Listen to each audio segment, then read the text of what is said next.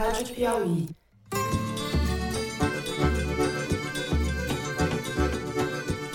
Olá, sejam muito bem-vindos ao Foro de Teresina, o podcast de política da revista Piauí. Olha quem assinou as listas: banqueiros, artistas, que foram desmamados na Lei Rouanet. Veja o que esse pessoal de esquerda aí que assinou o Manifesto da Democracia, o que eles falam de Cuba.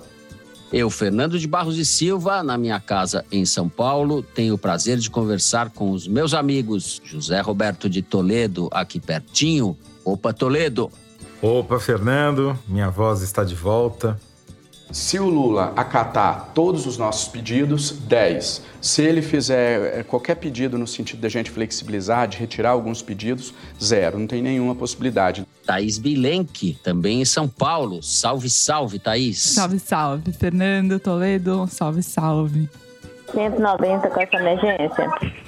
Eu sou policial aqui. É por causa que aqui em casa não tem nada pra gente comer. Eu tô, aqui, minha mãe só tem farinha Vamos então direto aos assuntos da semana.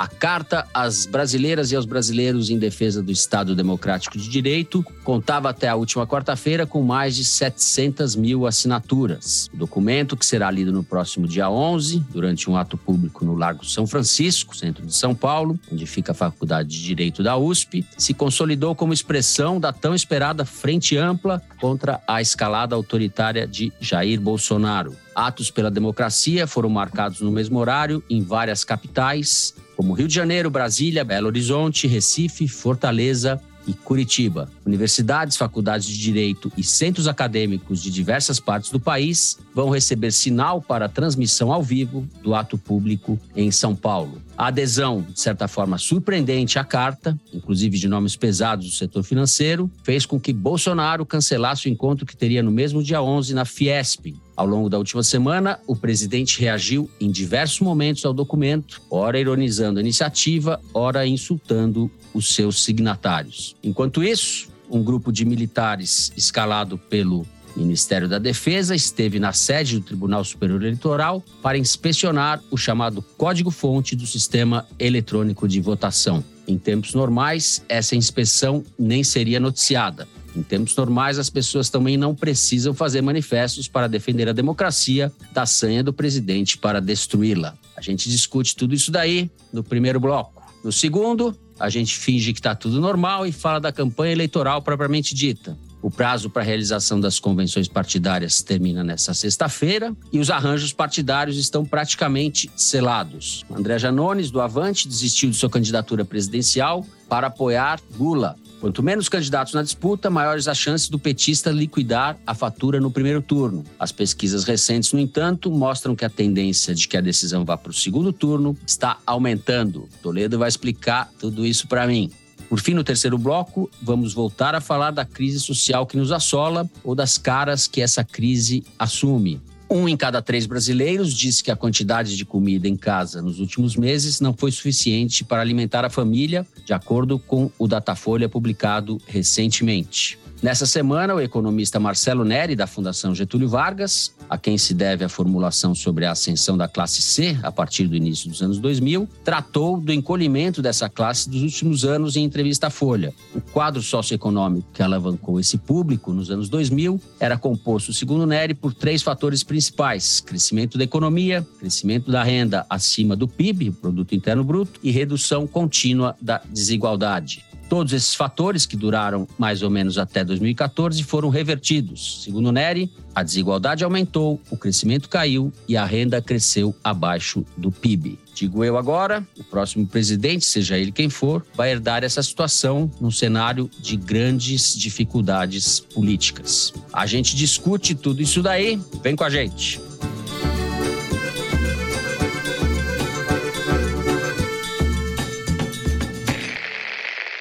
Muito bem. Thaís Bilenque, foi criada agora uma grande expectativa em relação ao próximo 11 de agosto, quando se lerá o documento em favor da democracia lá no Lago São Francisco, na Faculdade de Direito da USP. Como eu disse na abertura, várias outras cidades estão replicando o mesmo ato e a gente tem aí a expectativa, existe a expectativa de que seja um grande movimento político nacional com maior movimento de protesto ou posicionamento contrário a atitudes, a escalada autoritária do Bolsonaro. É isso mesmo? A gente pode ter essa expectativa que você apurou a respeito da mudança na agenda do presidente em função do 11 de agosto em São Paulo. Pois é, Fernando, a diretoria da Faculdade de Direito está esperando que compareçam até 8 mil pessoas no Largo de São Francisco, o que obviamente implica uma estrutura de palco que não estava prevista inicialmente, não caberiam todas essas pessoas lá dentro das arcadas. Então, começou-se a pensar uma forma de organizar esse ato com diretores de teatro. O diretor da Faculdade de Direito, Celso Campilongo, decidiu consultar diretores de teatro para ajudar a pensar a performance da leitura e as diretoras Daniela Thomas e Bia Lessa se dispuseram a ajudar, da mesma forma que o 342, aquele grupo de artistas que é capitaneado pela Paula Lavini, e o Prerrogativas, o grupo de advogados dirigido pelo Marco Aurélio Carvalho, se dispuseram também a financiar e ajudar a estruturar esse evento que vai ter que ter telões e formas de incluir mais gente. Isso que a gente está falando do ato só no Largo de São Francisco, porque, como você mencionou, vai acontecer em outros pontos da cidade de São Paulo Paulo, pelo menos é a programação até agora, e também em outras cidades. Segundo eu conversei com gente que está organizando esse ato, a ideia da diretoria é que juristas mulheres façam a leitura, já que o Celso de Mello, ex-ministro do Supremo, desistiu de ir e tem um cuidado especial em primeiro validar com os homens brancos, né, que pensaram nessa carta inicialmente, e também pensar um formato que incomode ou atinja de alguma forma os militares, os bolsonaristas, as pessoas que estão agora se esforçando em diminuir e menosprezar esse ato. Então, se você faz uma coisa muito tilelê, atinge menos, eventualmente, essa. Seria essa... uma coisa muito Tilelê? Ah, um evento assim muito centro acadêmico, sabe? Uma coisa que seja mais artística ou com figuras que. Sei. A coisa assim, globalista uma coisa, uma coisa comunista, sei lá, né? Tá Fernando Barros, desculpa te interromper, Thaís, mas é uma questão importante. Você já tinha ouvido a expressão tilelê antes? Não, nos meus 56 ah, anos. Fiquei mais tranquilo agora, não, então não, não Deve ser uma coisa eu. geracional. É uma coisa Entendi. geracional. Eu também dou furos no Foro de Terezinha. Tá, não é uma, não é uma ignorância pessoal. é, entendi. Alguns introduzem pudibundo, outros introduzem caquistocracia, outros introduzem tilelê. É assim que se divide a humanidade.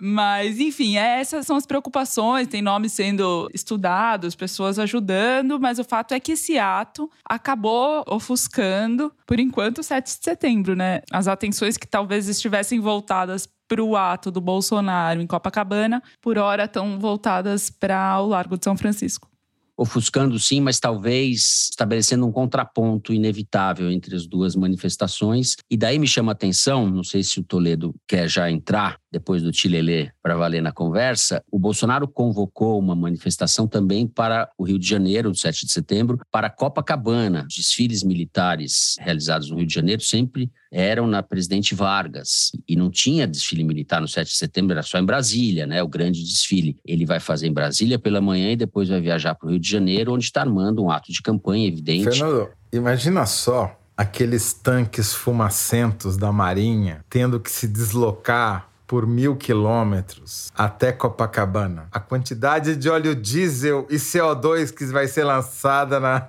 na atmosfera. Mas não tem tanque no Rio já? Não dá para aproveitar a nossa frota? Saber se está funcionando, né, Fernando? Eu acho que eles vão pegar lá uns carrinhos do Rio para fazer o negócio em Copacabana. Vão atrapalhar a vida do nosso grande Alcino Leite Neto, da Piauí, que mora lá em Copacabana. Vai ter que conviver ali na sua janela com esses militares fazendo fumacentos. Desfile. Mas isso pegou os próprios militares de surpresa, como foi noticiado, né? E deve se converter, eu acho, como foi em São Paulo no ano passado, ele escolheu o Rio agora e deve fazer ali o seu discurso, dar o seu recado, fazer ali o grande momento da campanha, né? Marcar ali a sua posição. Num cenário, a gente vai falar disso, acho, no segundo bloco, em que ele vem se viabilizando para o segundo turno, né, Zé? É, a estratégia do então. Bolsonaro até agora acho eu, está sendo bem sucedida.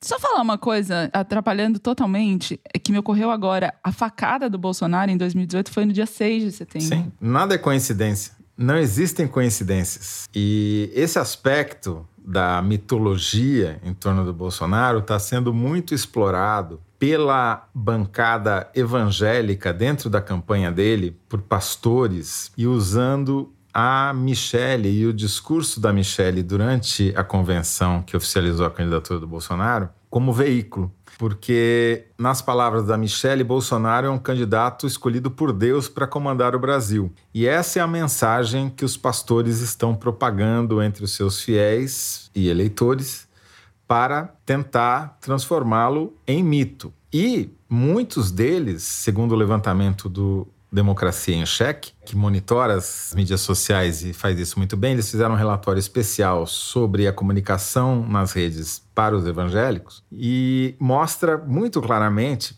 que eles estão, inclusive, rememorando a facada de 2018 numa tentativa de mitificar o Bolsonaro né? falando das ameaças que ele corre, falando, por exemplo, do risco, suposto risco de o TSE não conceder direito dele se candidatar nesta eleição. Em suma, é o discurso da vitimização e da mitificação que está emplacando nesse eleitorado evangélico, que está colando, porque eleitoralmente é um segmento onde ele está aumentando a vantagem dele em relação aos adversários e ao Lula. Né? Mas eu queria falar um pouquinho do 11 de agosto. O movimento cresceu muito nessa última semana desde o último foro. Ele, não vou chegar ao cúmulo de dizer que ele se popularizou, mas o MST, por exemplo, vai organizar a manifestação no dia 11 de agosto ali na Paulista, no MASP. A ideia é sair da Faria Lima, sair do Largo São Francisco, que é um local que fica numa região empobrecida da cidade, mas que representa a elite intelectual, pelo menos jurídica, né? Meio de tentar popularizar. Agora, o contragolpe, para usar a sua expressão, Fernando, está muito mais atrasado do que o golpe, né? Como a gente já disse várias vezes aqui, o golpe já cumpriu uma série de etapas e o contragolpe está correndo atrás há pessoas, inclusive, estudando o golpe, como ele está sendo feito e comparando a situação de 2022 com a situação de 2021, quando o Bolsonaro efetivamente tentou dar um golpe e não conseguiu. Lembramos todos disso, né?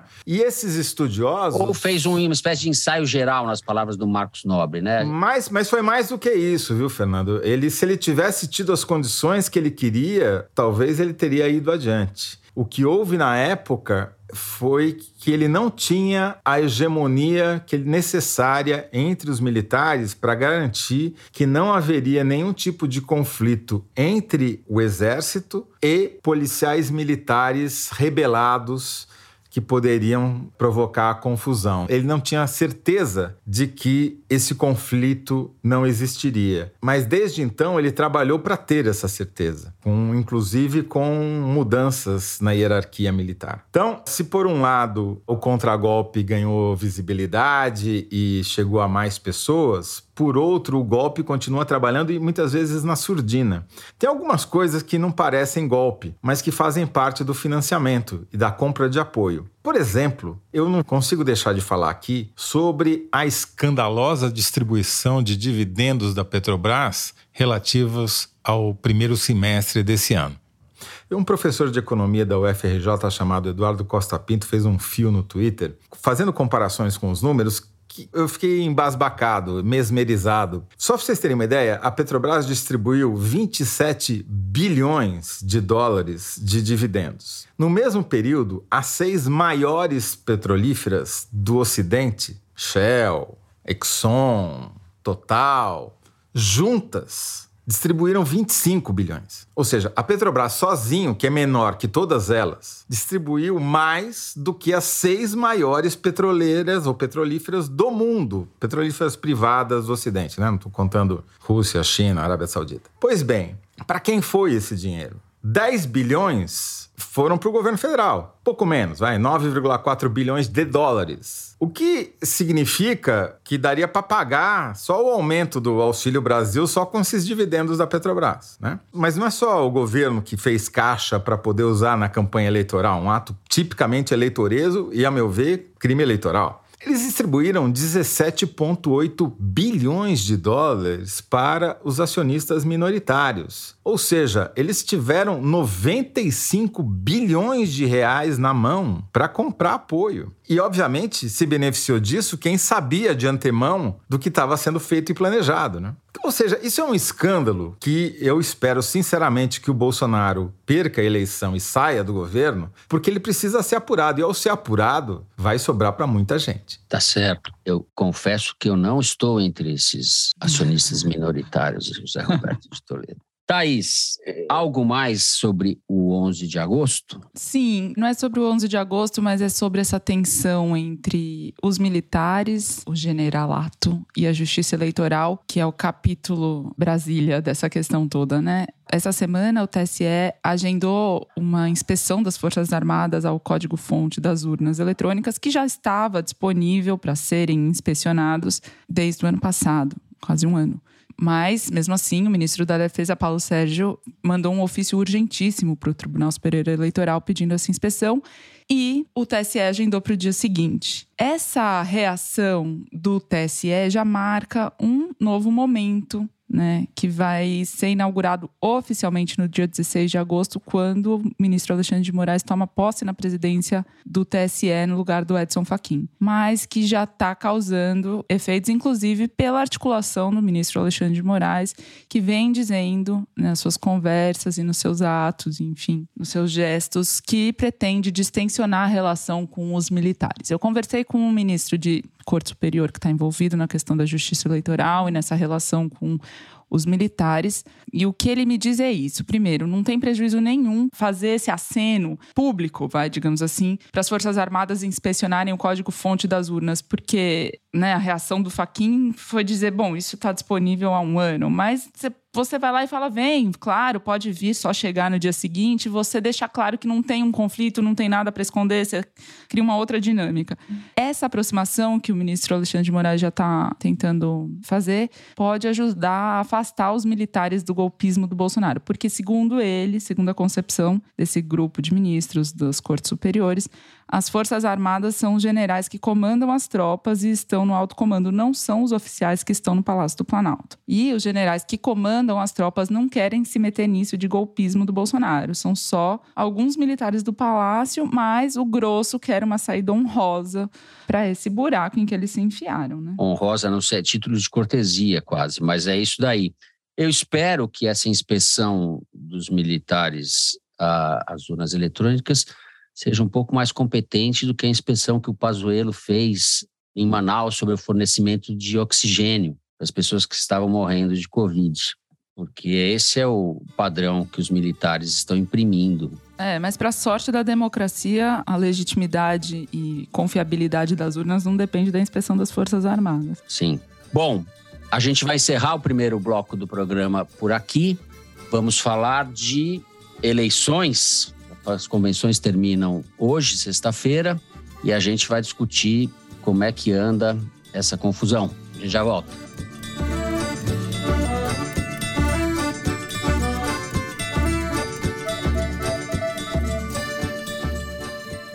Assine a Piauí exclusivamente digital. Ganhe acesso a conteúdos da revista e do site, além de descontos em eventos da Piauí e descontos em ingressos dos nossos parceiros. Você que está acompanhando o Foro de Teresina, assinante digital, tem acesso exclusivo a edições especiais do podcast de política da revista Piauí. Assine a Piauí Digital. É conteúdo que não acaba mais.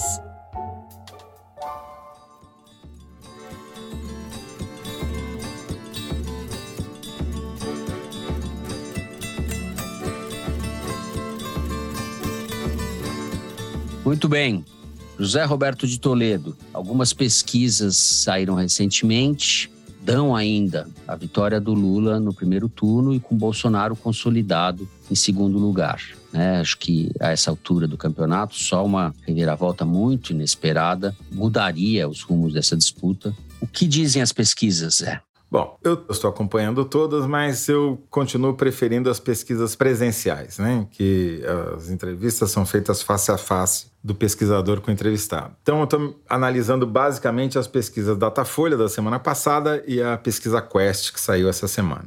As duas mostram a mesma tendência. Embora a vantagem do Lula sobre todos os demais candidatos ainda exista, ou seja, no caso do Datafolha, ele tem 52% dos votos válidos, no caso da Quest, 50,5%, está tudo no limite da margem de erro.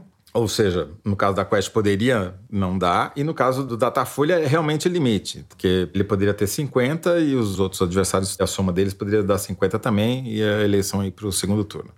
Mas o número é menos importante, como a gente sabe. Cada pesquisa é um fotograma, mas o que importa é o filme que a soma desses fotogramas mostra. E essa soma está mostrando o quê? Um viés de baixa na chance de a eleição terminar no primeiro turno, porque a vantagem do Lula sobre a soma dos adversários é cadente. Isso acontece porque o Lula estagnou acima de 40% e o Bolsonaro, ponto a ponto, vem crescendo à medida que a soma dos adversários vem diminuindo. Os petistas podem argumentar: ah, mas o André Janones vai declarar apoio ao Lula e vai tirar um pontinho dele e vai somar no Lula. Primeiro, que isso não é automático. Segundo, não vai inverter a tendência ainda. Por quê? O que está acontecendo de movimento mais importante na opinião pública, segundo as duas pesquisas mostraram? O Bolsonaro está recuperando a sua popularidade, ponto a ponto. É uma recuperação lenta, a ponto de estar tá sempre dentro da margem de erro. Então, os institutos não cravam, porque falam, não, variou em, dentro da margem. Só que se o cara cresce um ponto todo mês, ele acaba crescendo para além da margem num período mais longo de tempo. E foi o que aconteceu com o Bolsonaro. Vamos pegar o caso da Quest, por exemplo. Entre março e agora, ele cresceu de 26% para 32%, fora da margem. Então, esse crescimento do Bolsonaro, ele é muito consistente, ele se dá em praticamente todos os segmentos socioeconômicos, regionais, etc. E ele tem causas que a pesquisa da Quest conseguiu explicar bem. A principal delas é que a estratégia do Carluxo, que é você bombar aquilo que é bom, terceirizar a culpa daquilo que é ruim, está funcionando. Então, por exemplo, o aumento do preço da gasolina já virou queda do preço da gasolina. Embora continue muito alta e mais alta do que os parâmetros internacionais, como ela subiu de um jeito absurdo, barbaramente, que não precisava ter subido, para justamente poder forçar a queda na época da eleição, foi uma medida eleitoreira clara, a percepção é de que caiu. E caiu porque o Bolsonaro diminuiu o ICMS. E a culpa da alta não é do Bolsonaro. A maioria acha que a culpa ou é do mercado internacional, ou é dos governadores, ou é do Espírito Santo, entendeu? Mas o Bolsonaro não tem culpa nisso. E 82% dos eleitores já sabe que vai aumentar o valor do Auxílio Brasil agora em agosto, antes de cair na conta, o que é um feito de comunicação muito impressionante. Eles faturaram antes do dinheiro chegar no bolso das pessoas. Bom, isso significa o quê? Que primeiro o cara está deixando de odiar o Bolsonaro, né? ele está saindo do desaprova ou do ruim e péssimo, entrando no regular ou até no bom e ótimo, que é o primeiro passo para ele se tornar um eleitor. É que nem quando você vai comer alguma coisa mal cheirosa. Primeiro você tem que tapar o nariz. Então, nesse momento, o eleitorado está tapando o nariz para, eventualmente, num segundo momento, votar no Bolsonaro. E esse movimento eu acho que tende a crescer ao longo do mês de agosto e de setembro, porque além dos 600 reais que vão cair na conta dos beneficiários do Auxílio Brasil, o crédito consignado que usa como garantia, o Auxílio Brasil também vai estar disponível para as pessoas já a partir de agosto e principalmente a partir de setembro, véspera da eleição. Como é um crédito que pode ser de até três vezes o valor do que as pessoas vão receber, ou seja, seria um crédito de R$ 1.800 mais 600, é uma puta grana que vai mexer na economia, vai movimentar a economia, né? E tudo no calendário eleitoral. Foi pensado para isso. Tudo bem que o cara vai pagar quase 80% de juros ao ano em cima desse empréstimo consignado a partir do ano que vem, mas é a partir do ano que vem, problema do próximo é, presidente. A força da máquina, né, Zé? É, exato, é, é o dinheiro. A força da máquina com a mão decisiva da Câmara e do Arthur Lira para cometer esse estelionato que, tá, que foi cometido, esse crime eleitoral, né? O, a máquina do Estado nunca teve tão é, escancaradamente a favor de um projeto político de reeleição. Exatamente. Então, você faz o que fez com os dividendos da Petrobras para financiar esse tipo de negócio, né? Para financiar o orçamento secreto, para financiar esses programas eleitoreiros, essa distribuição de dinheiro, bolsa não sei o que lá. Mas a maior bolsa de todas foi a bolsa acionista da Petrobras, né? Porque ela, ela passa em muitas vezes a bolsa do Auxílio Brasil. Mas tudo bem.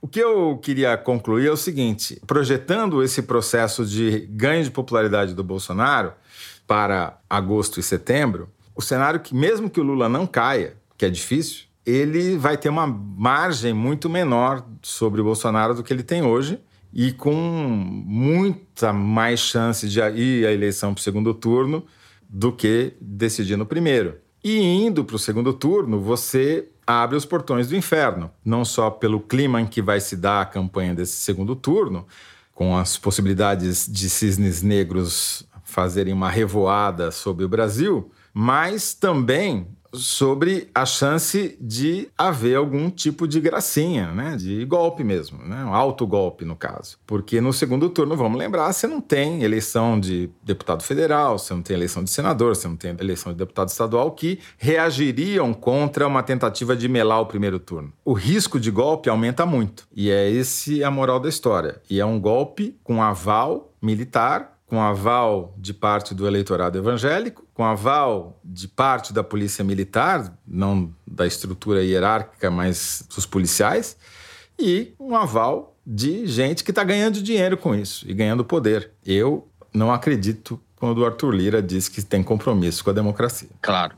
E, e de gente armada também na, na sociedade civil, muita gente armada. Não devemos nos esquecer disso nunca. Thais Bilenque. Sim vamos ter também eleições nos estados, uhum. né? Além desse quadro promissor, alvissareiro, como se dizia antigamente, que o Toledo pintou. Você sabe qual é a minha nova função que eu estou me apresentando para as pessoas, Fernando? Hum. É desanimador de audiência.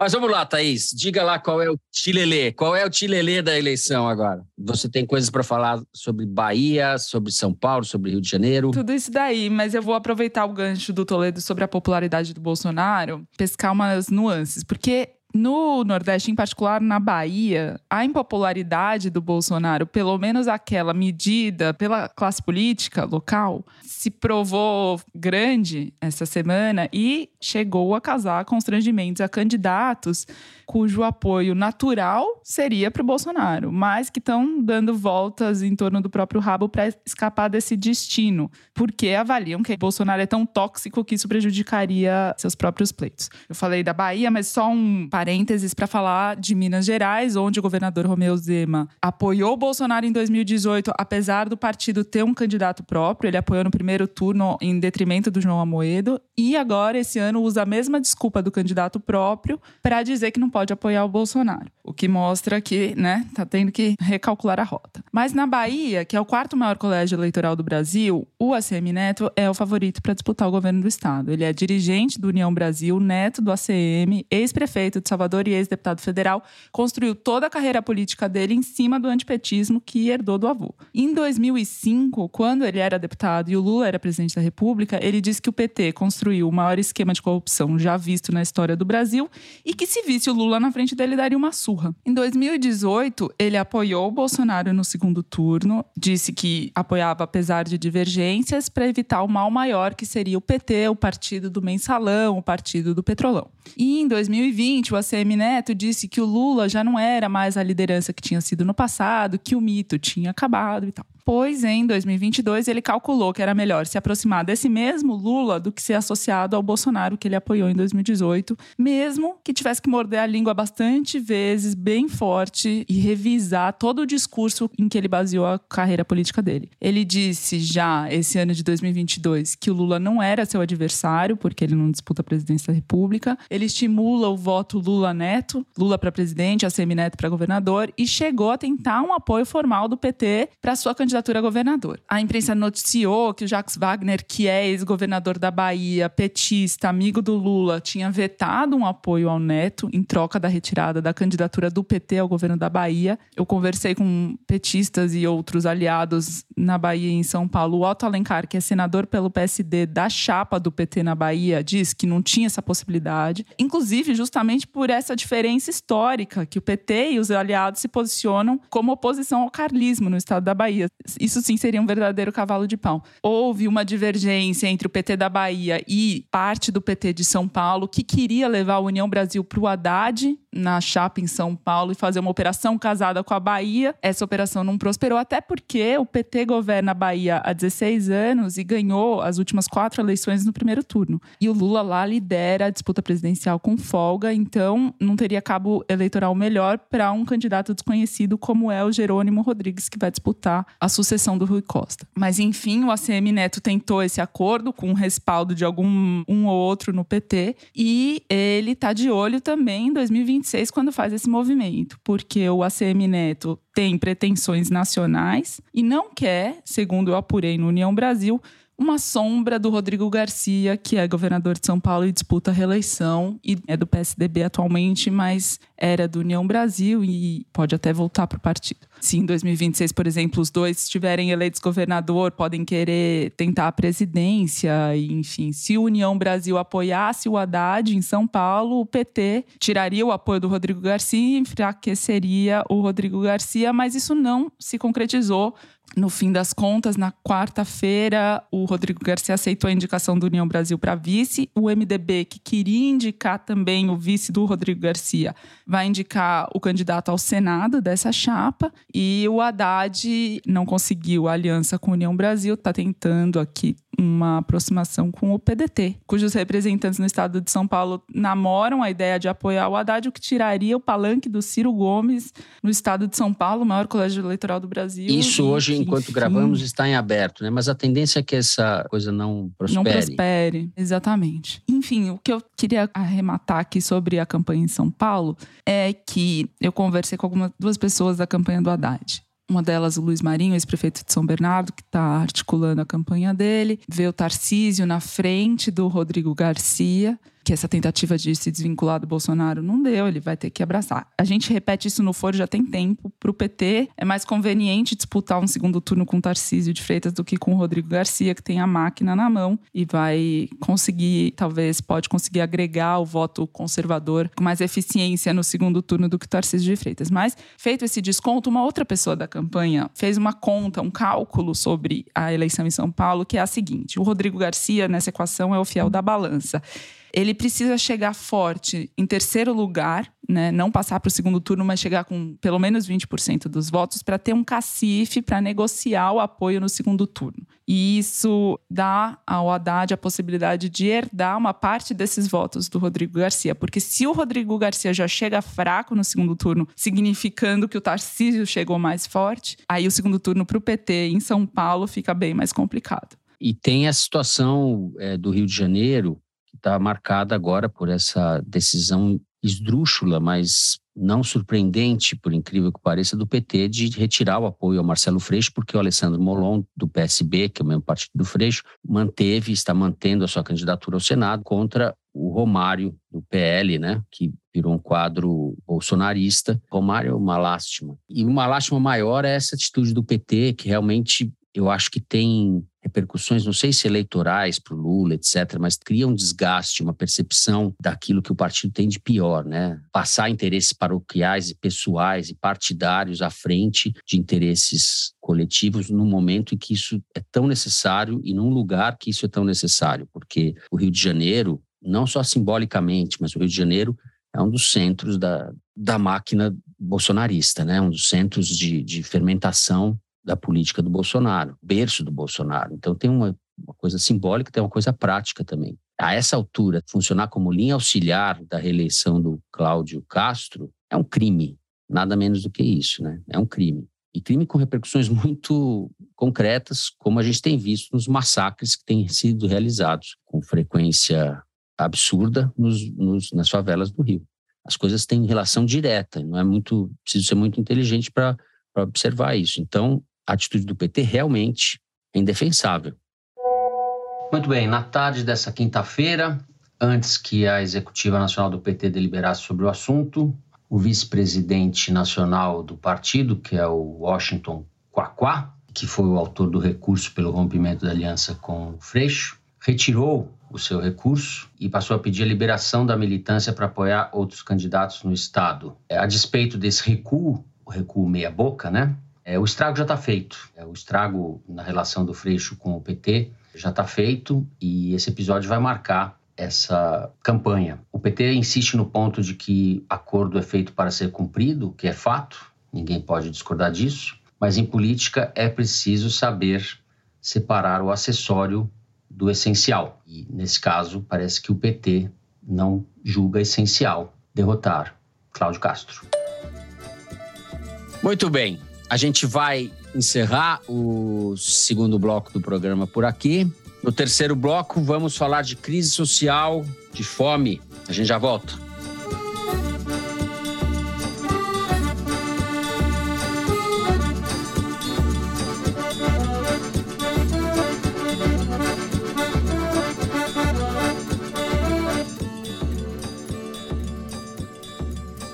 Muito bem. Eu citei na abertura do programa, segundo a pesquisa recente do Datafolha, um de cada três brasileiros diz que não teve comida suficiente em casa para alimentar a família nos últimos meses. Esse percentual é maior ainda entre as mulheres, é 37%, maior nas famílias com renda mensal de até dois salários mínimos, 46%, entre as pessoas que se declaram negras, 40%, e as pessoas que vivem no Nordeste, 42%. Ou seja, é um quadro bastante dramático. 17% dos entrevistados vivem em famílias que venderam nos últimos meses algum objeto de valor para trocar por comida, para poder comprar, para poder fazer o supermercado, poder fazer a quitanda, o que seja, para poder comer. Não é um quadro, Thaís Bilenque, que vá ser revertido de maneira muito imediata as projeções para a economia, seja quem for o presidente eleito, as projeções para a economia são muito complicadas, né? O Bolsonaro está terminando de inviabilizar a saúde da economia brasileira a médio prazo. Então a gente vai ter uma situação bastante complicada. Não só ela é dramática, emergencial na situação presente, como ela projeta um futuro para o ano que vem muito complicado, certo? Exatamente. Inclusive porque as famílias que têm algum bem para vender em troca de comida estão fazendo isso, conforme você já relatou. As famílias que não têm o que fazer acabam tomando decisões no desespero, decisões que são irreversíveis. Quem me falou sobre isso é o Cláudio Ferraz, professor de economia na Universidade British Columbia, no Canadá, e na PUC do Rio. É uma consequência direta da política errática de transferência de renda do governo Bolsonaro, porque a incerteza das famílias famílias em relação à renda no mês que vem, neste mês, daqui a três meses, impacta em decisões como mandar ou não o filho para a escola, que tipo de trabalho você vai procurar, se é formal ou informal, como é que você vai garantir que você vai pôr comida na mesa próxima refeição. Diz o Cláudio Ferraz, se você tivesse garantia que amanhã você receberia renda, você não vai tirar o seu filho da escola, por exemplo. Você segura a onda em vez de mandar ele para o farol pedir comida, pedir dinheiro, porque você sabe que vai cair alguma coisa, vai pingar na sua conta amanhã. E com o Bolsa Família, ainda que o valor tivesse sendo insuficiente, você podia se programar com até um ano de antecedência com relação à renda que você receberia.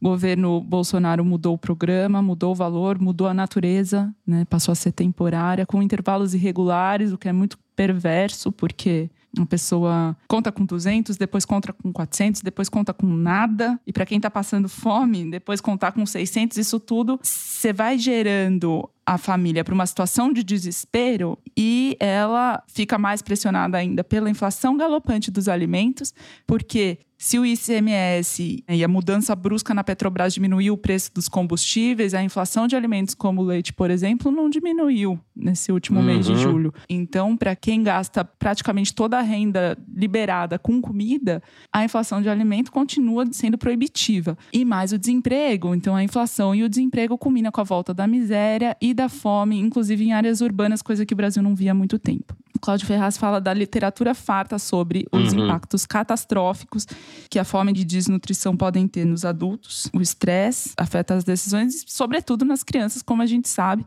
impactos na saúde e a capacidade de aprendizagem que muitas vezes são irreversíveis. Mas, para um pai que está num pico de estresse, ter que tomar uma decisão, por exemplo, de ter que cometer um crime para dar comida para o filho, por desespero. E aí, eventualmente, esse pai vai preso. Isso traz consequências ainda piores para a família, que agrava a persistência dessa família na pobreza. É um círculo vicioso que precisa ser interrompido com urgência, porque é ladeira abaixo. Tem um agravante aí, Thaís, que é a perversidade perversidade é uma perversidade planejada, porque para o Bolsonaro e para o Paulo Guedes, esse falso liberal que dá sustentação ao governo mais criminoso da história do Brasil, é um plano. Você criar instabilidade na renda dos pobres é plano, tem método, como diria o Carluxo. Por quê? Porque ao criar instabilidade, ele fica ainda mais dependente dos favores do Estado, né? de você dar um aumento em cima da eleição de 50% a mais. Ou seja, é planejado, é um desespero planejado, de propósito. Não é acaso, não é incompetência, não é caquistocracia. É plano, é método. Porque eles acreditam nisso, que política social é para comprar voto. Me ocorreu agora a imagem de uma sanfona, né? Que hora você infla, hora você esmaga. As políticas direcionadas à população pobre no, no governo Bolsonaro, durante a pandemia e agora, depois, são marcadas por esse movimento. E isso vai enlouquecendo a sociedade, né? E eu quero dar mais um exemplo da culpa do Paulo Guedes nesse cartório. O Fernando, você já ouviu falar no bife de olhão da dona Dedé, lá em Teresina, não? Opa, já ouvi. Então, é reportagem da Vitória Pilar, sim, PF sim. na era das vacas magras, que saiu no site da Piauí essa semana, esclarece muito melhor o que é a economia brasileira hoje do que qualquer discurso do Paulo Guedes ou qualquer relatório da Faria Lima. O bife de olhão da dona Dedé, Dona Dedé é uma empresária, microempresária, Adelina Bittencourt, que faz PFs para vender, para delivery, lá em Teresina. Ela teve que fazer isso porque ficou desempregada. E ela começou vendendo PF com bife, PF tradicional, com carne, mistura, né? Só que o preço de 15 reais foi perdendo mercado, as pessoas não estavam mais conseguindo pagar os 15 reais. E aí a dona Dedé primeiro diminuiu um pedaço de carne e por final teve que tirar a carne. Então é um PF sem carne, o que é contra a definição do PF.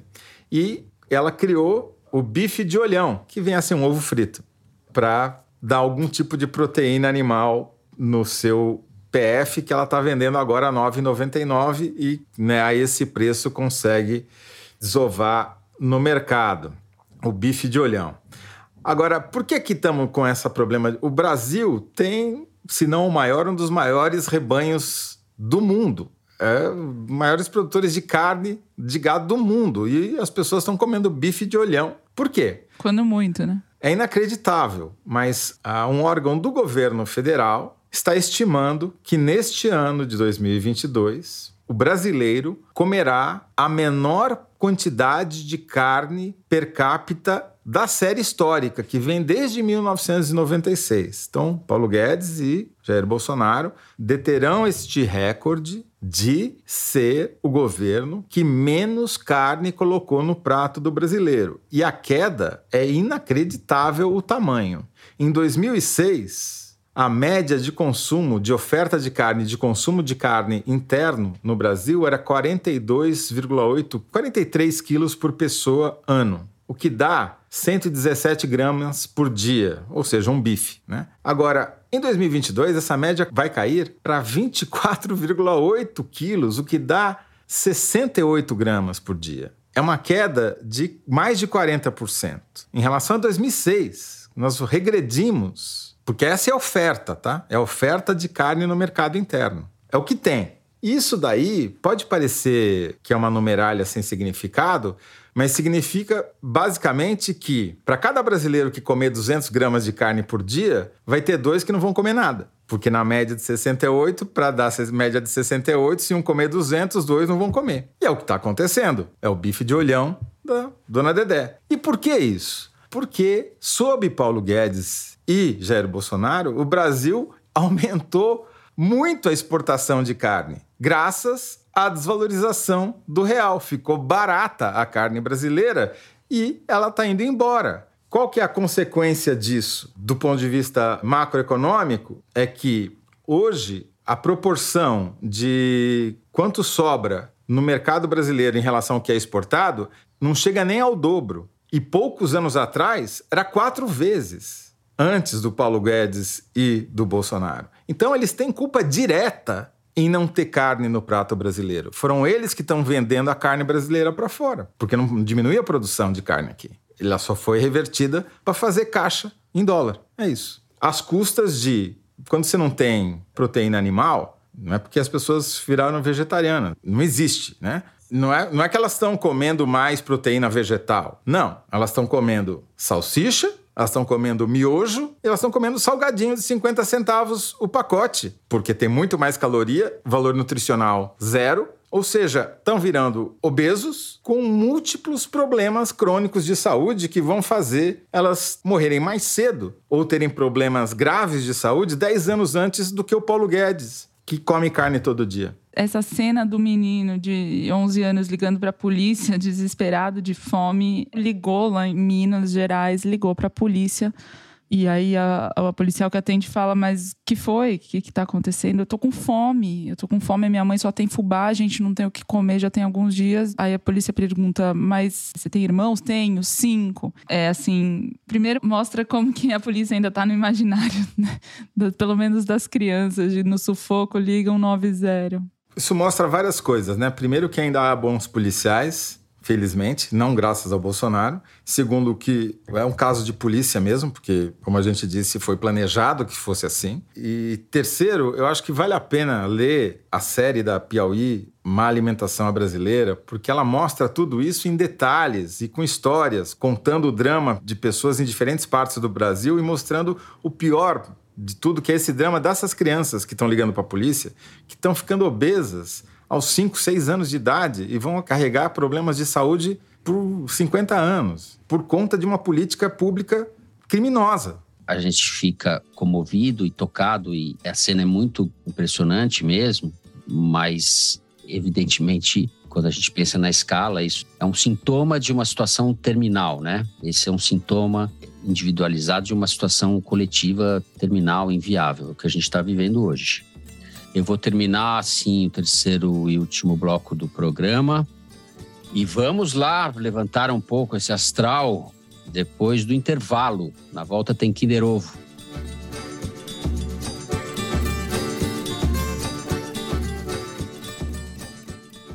A MUBI tem o prazer de apresentar Memória, novo filme de Apichapongo Espetáculo. Vencedor do prêmio do júri em Cannes em 2021, Memória estrela Tilda Swinton como Jéssica, uma mulher que se assusta com um estrondo ao amanhecer durante uma viagem a Bogotá. Ela parte então em uma jornada pelas exuberantes paisagens da selva da Colômbia, procurando a fonte do barulho alto e misterioso. Após curta temporada nos cinemas brasileiros, o filme chega com exclusividade na MUBI dia 5 de agosto. Experimente 30 dias de MUBI grátis. Visite mubi.com/foro mubi.com/foro.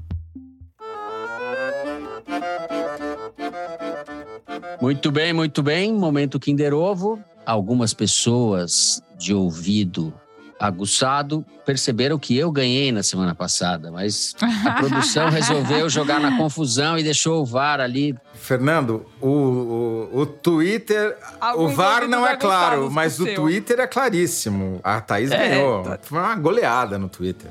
Não, não tem nem que discutir sobre não, esse assunto. Ele tá imagina, eu não notícia velha. Não. Pedro Dória, Celso Rocha de Rocha Barros. de Barros. Ah, goleada da Thaís. Esses tudo globalistas. Globalistas comprados pela Bilenca. Ai, Vamos ai, lá. comprei todo mundo. Comprou. Vamos lá, Mari, solta aí.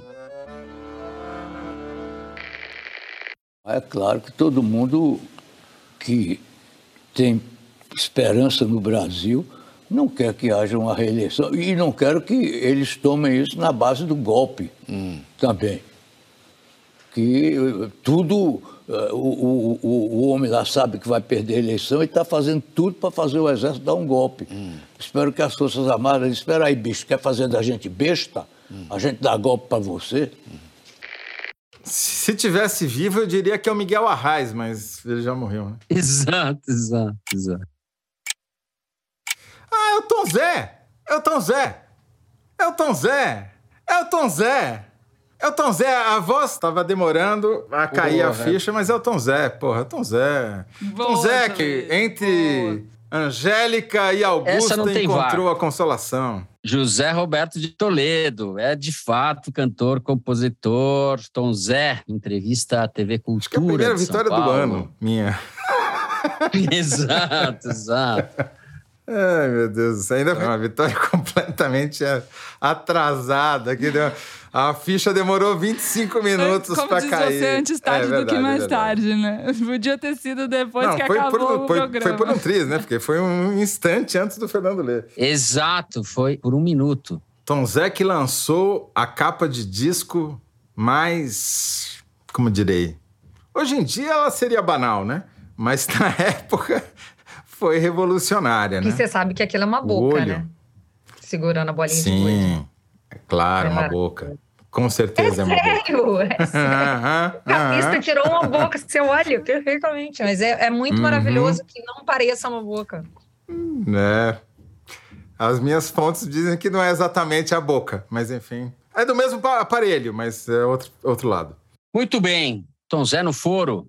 Todas as honras a José Roberto de Toledo. A gente termina o momento Kinder Ovo por aqui e hoje tem cabeção com dicas de livros, filmes, séries, ócios em geral. Vou começar com a Thaís, já que o Toledo ganhou o Tom Zé. O Toledo está ouvindo o Tom Zé. A gente começa com a Thaís Bilenca. Então a gente passa de Tom Zé para Caetano Veloso. porque Opa! Ele faz 80 anos nesse domingo é, e a Companhia das Letras está lançando o livro Letras, que reúne as canções dele desde 65 até 2021, quando ele lançou Meu Coco, é, organizada por Eucanaã Ferraz. A Fósforo relança o Folha Explica Caetano, lançar Mundos no Mundo do Guilherme Wisnik. É, por ocasião desta efeméride, seus 80 anos, mas como uma O que, é Caetanete? pouco pro que eu sou do Caetano Veloso. Hã? É, eu sou é, devota mesmo. Devota. De Caetano, Veloso, assim, se você não for ler, não for nada, só escuta, escuta, escuta, porque ele faz a gente melhor. E pra quem quer só ouvi-lo, que já é muito, que já é tudo, eu vou soltar minha voz aqui pra comemorar. Mas eu Solta quero essa mencionar voz, essa, le- Bilenca. essa letra do meu coco de 2021, que eu acho que para esse programa, Foro de Teresina, é muito apropriada. Chama Não Vou Deixar. Não vou deixar, não vou deixar, não vou deixar você esculachar com a nossa história. É muito amor, é muita luta, é muito gozo, é muita dor e muita glória. Não vou deixar, não vou deixar, não vou deixar, porque eu sei cantar. Sei- Uau! e sei de alguns que sabem mais, muito mais. Fica a dica, fica o recado. e assim né, lançamos a can- a- o próximo CD de Thaís É. Bilenca, La Bilenca. Hã? dica. Tô, eu tô suando Labilenca. aqui. eu- depois Para as desse, paradas de sucesso. dessa performance, Não, esse verso né, é muito apropriado para este momento que vivemos e para esse programa. Toledo, não sei o que nos resta pra agora. casa, né? Já estamos em casa, então a gente fica por aqui Exato. mesmo. Bom, eu vou indicar esse livro aqui, ó, chamado Newton. É um romance do querido Luiz Francisco Carvalho Filho, Chico Fogo para os íntimos, um advogado que sabe escrever e muito bem. E esse novo livro é um livro todo ele feito com diálogos. Eu não vou dar spoiler, o livro é muito fininho, vocês leem em duas, três horas, uma sentada só, como eu li. É, e é sensacional, é muito bom de ler e é muito mais do que o exercício estilístico que é muito fino, o conteúdo também é muito bom. O tema geral do que trata o livro, que é essa justiça vingativa e, e os cancelamentos, é abordado de uma maneira muito original, vale realmente muito a pena ler. Eu, eu vou indicar também uma série para quem está precisando espairecer, chamada Blackbird. Tá na Apple TV. É um thriller psicológico, aquelas séries de cadeia. Muito bom. Roteiro muito acima da média. Atores com interpretações realmente fantásticas. Tá difícil de achar uma coisa boa para assistir Mas esse daí vai por mim que vale a pena. Bom, também quero indicar um lançamento musical do violonista João Camareiro, tá lançando, que é um baita violonista, é um violonista assim, tá no topo da cadeia alimentar. Ele é um violonista de primeiríssimo time do Brasil e tá lançando um disco solo que chama Gentil Assombro e vai fazer um show dia 25 em São Paulo. Vou indicar dois romances, um que eu comecei a ler e outro que eu quero ler. Quero ler o do Sérgio Rodrigues, que chama A Vida Futura, saiu pela Companhia das Letras. É um exercício de imaginação, transporta o Machado de Assis para o Rio de Janeiro contemporâneo e faz um curto-circuito histórico. Eu, como disse, não li, mas gosto muito do, do Sérgio Rodrigues como escritor o drible, romance dele sobre futebol é uma maravilha e fica a dica. Outro romance, esse saiu pela Todavia, é da Dulce Maria Cardoso, que é uma escritora portuguesa é, fantástica. A Piauí já publicou alguns contos dela. Acaba de sair o um novo romance dela, que chama Eliette, A Vida Normal. E como sempre no caso da Dulce, ela sabe fazer a conexão, entrelaçamento de história pessoal história social, sempre tem pano de fundo dos livros dela, sempre tem esses traumas da história portuguesa, seja da colonização, seja, como no caso desse romance agora, a história da ditadura portuguesa do Salazar, enfim, que terminou com a Revolução dos Cravos em 1974. A Dulce Maria Cardoso, que é uma baita escritora. Então é isso.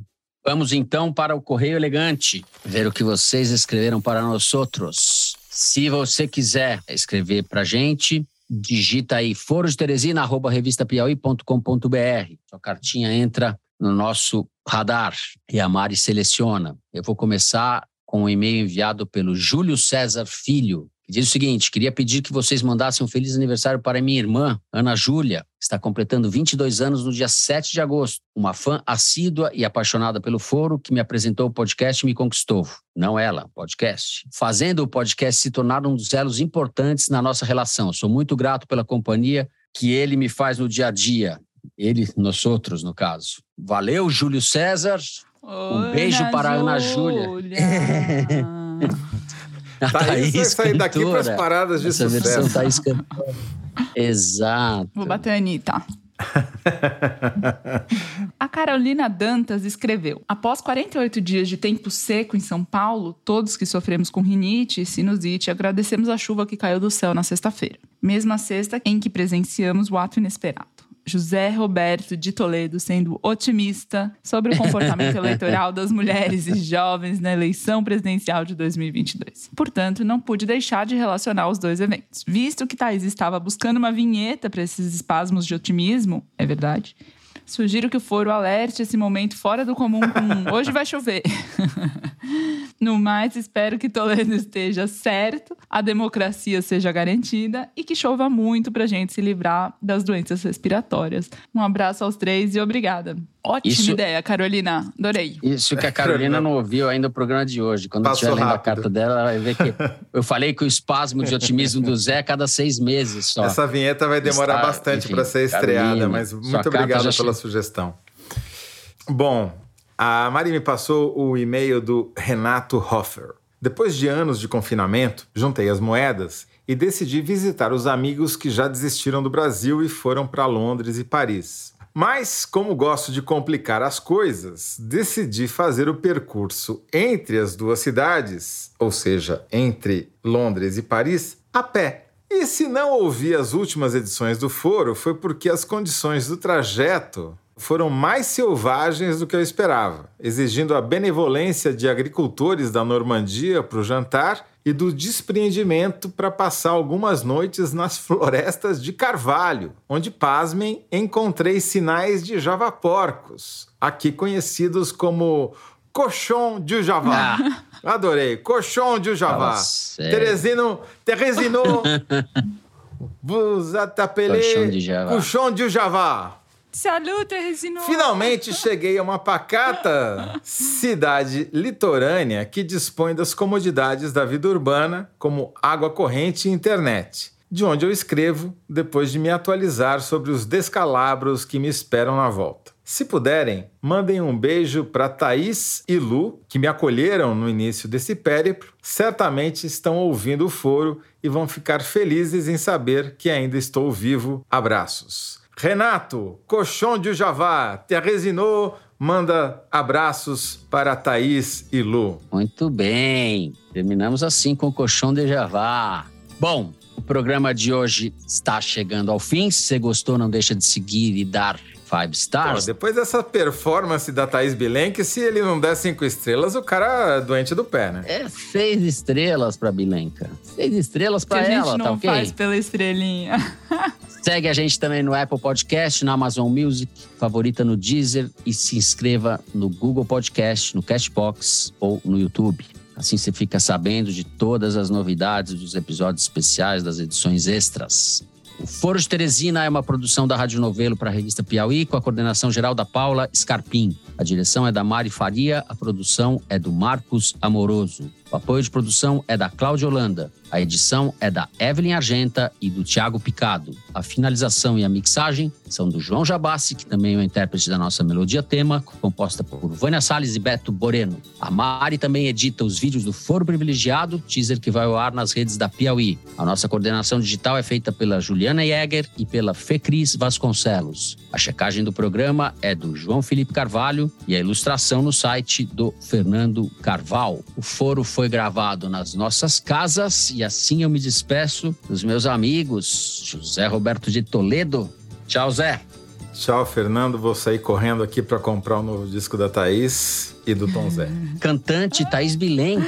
Tchau, Thaís. Tchau! Ah! Muito bem. É isso, gente. Se cuidem, boa semana e até a semana que vem.